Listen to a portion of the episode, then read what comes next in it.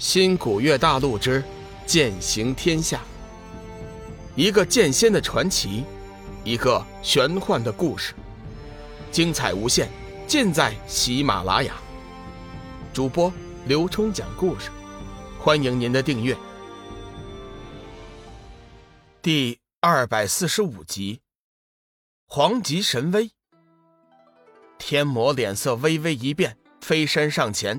全身魔气大涨，肃杀之气猛地放出，迎了上去。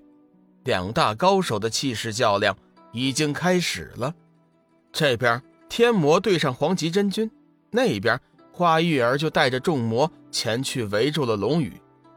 花玉儿是第一次见龙宇，此刻见他双腿盘坐，悬浮于虚空之中，微微闭目，脸色说不出的俊秀，果真是个标致俊俏的人。看到这里，花玉儿嘴角顿时浮现出一丝淫荡的笑容，心中暗暗想到：“龙宇呀，龙宇，我一定要让你成为我的裙下之宾。”花玉儿的脑海中甚至出现了和龙宇在床上裸体相对、激情飞扬的情景。华副门主，你看我们是不是对这个小子发起攻击呀？将他擒拿回山。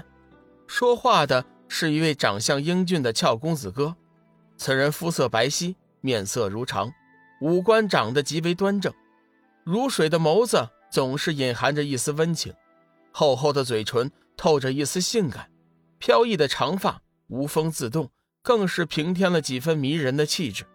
此人名叫俏浪子，原本是霸皇阁的四大魔老之一，后来霸皇一死，他便投靠了天魔，如今。归副门主花玉儿掌管。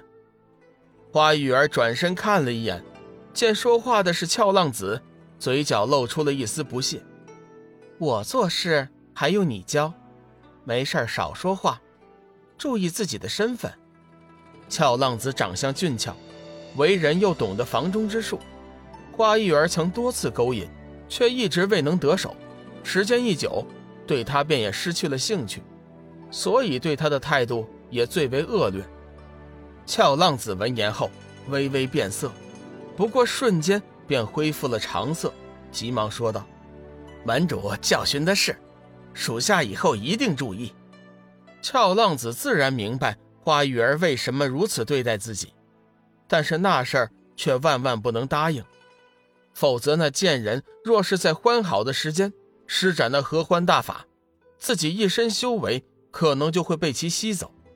如此冒险的事情，他是万万不能做的。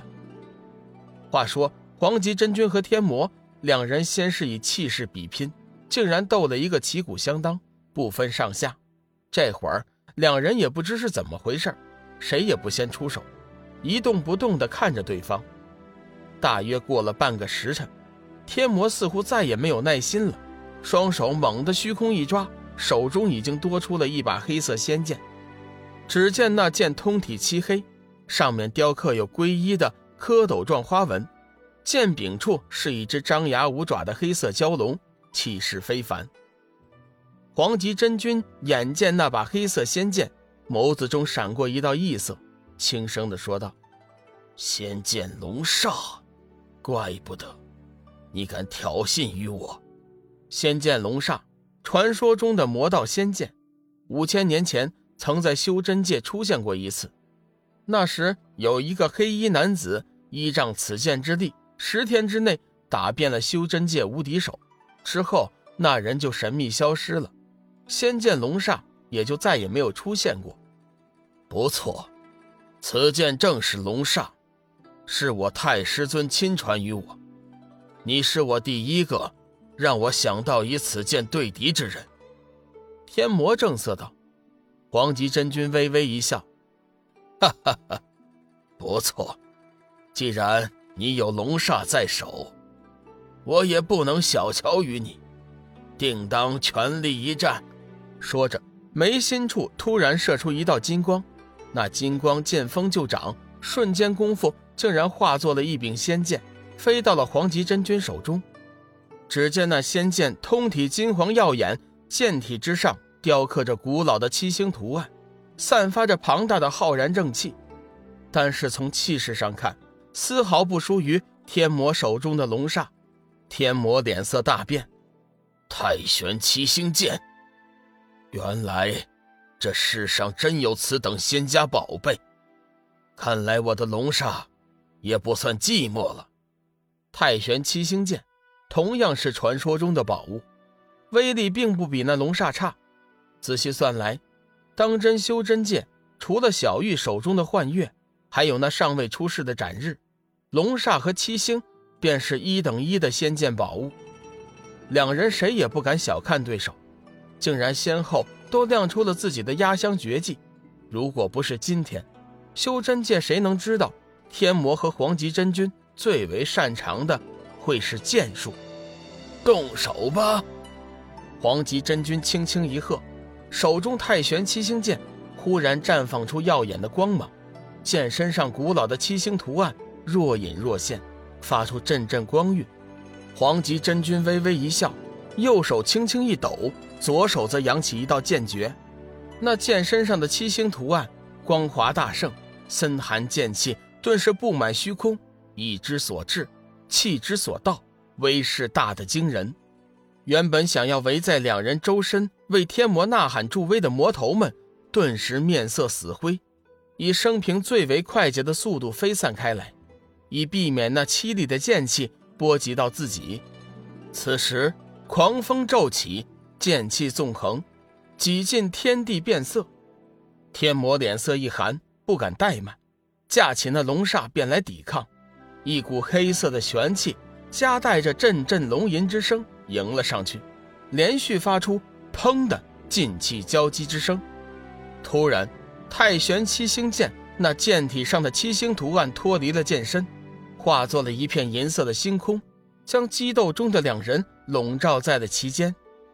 天魔顿时脸色大变，环视四周一圈，面对着这漫无边际、虚无缥缈的星空，他突然有了一种力不从心的感觉。黄极真君，没想到你居然如此卑鄙！我们之间比的是剑术，你却暗中放下阵法。